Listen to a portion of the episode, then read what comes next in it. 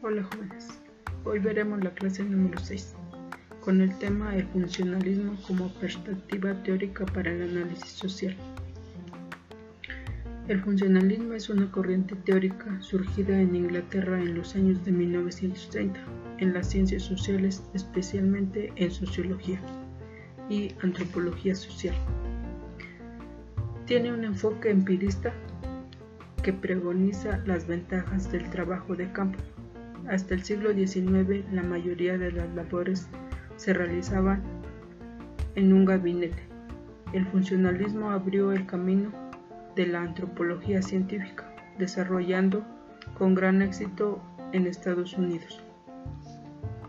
Las instituciones sociales serían medios colectivamente desarrollados para la satisfacción de las necesidades biológicas y culturales, que los define por el cumplimiento de una función social.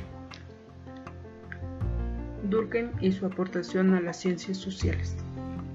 Emilio Durkheim, 1858-1917, sociólogo francés, uno de los principales representantes del pensamiento sociológico del siglo XIX elaboró los primeros modelos de organización social, trató los hechos sociales como si fueran de nuestra conciencia, que no podrían reducirse a hechos individuales. Aplicó el método científico al estudio de la sociedad. Empleó las técnicas de encuesta, estadísticas y en algunos de sus trabajos su obra principal, las reglas del método sociológico.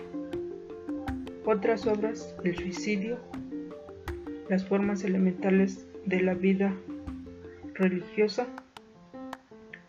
Para Durkheim, la sociología es el estudio de los hechos y de las instituciones sociales. Para este tema vas a desarrollar la actividad número 6, que es generar una lista nombrando las principales características del funcionalismo y menciona cuál fue la aportación de Durkheim a las ciencias sociales.